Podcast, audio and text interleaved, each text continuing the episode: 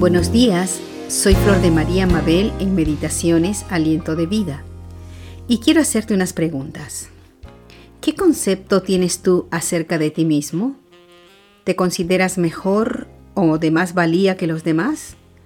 ¿Te sientes superior a los demás o crees que nadie hace las cosas mejor que tú o que quizá mereces más respeto que otros? Quiero hablarte de un personaje de la Biblia que aparece en el libro de Daniel y es el rey Nabucodonosor, rey de Babilonia. Podemos leer de él y de su reinado desde el capítulo 1 al capítulo 4. Durante su reinado conquistó muchos pueblos y reinos, y entre ellos el reino de Judá, y llevó a casi todos sus habitantes cautivos a Babilonia. Nabucodonosor puso a Daniel y a sus amigos como sabios y consejeros de su reino. Un día este rey tuvo un sueño muy extraño que ninguno de sus sabios supo interpretar hasta que hizo llamar a Daniel, pues sabía que Dios usaba la vida de Daniel e interpretaba los sueños. En este sueño del cual leeremos en el capítulo 4, el rey veía un gran y alto árbol muy frondoso, con muchos frutos, en el cual anidaban muchos pájaros, y debajo de su sombra se ponían los animales y bestias del campo. Luego vio que desde el cielo se ordenaba que derribaran el árbol y que cortaran sus ramas, follajes y frutos, y que todos los animales que vivían en él huyeran de ese árbol.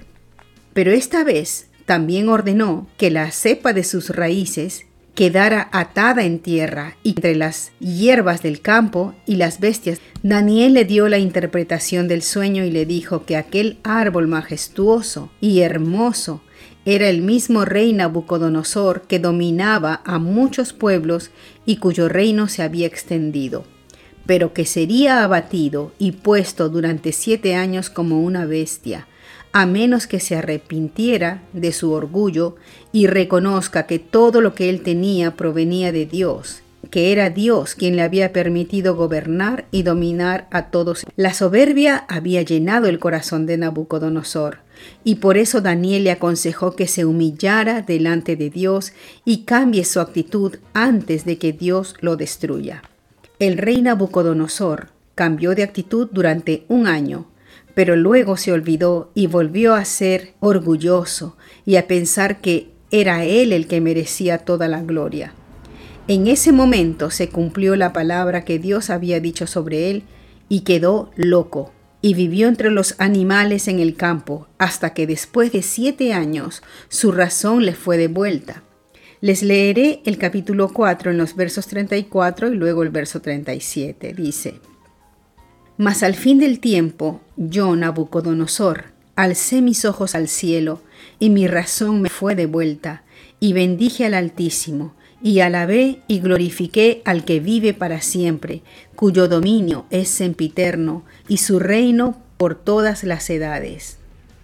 En el 37 dice, Ahora yo, Nabucodonosor alabo, engrandezco y glorifico al Rey del cielo, porque todas sus obras son verdaderas y sus caminos justos, y él puede humillar a los que andan con soberbia.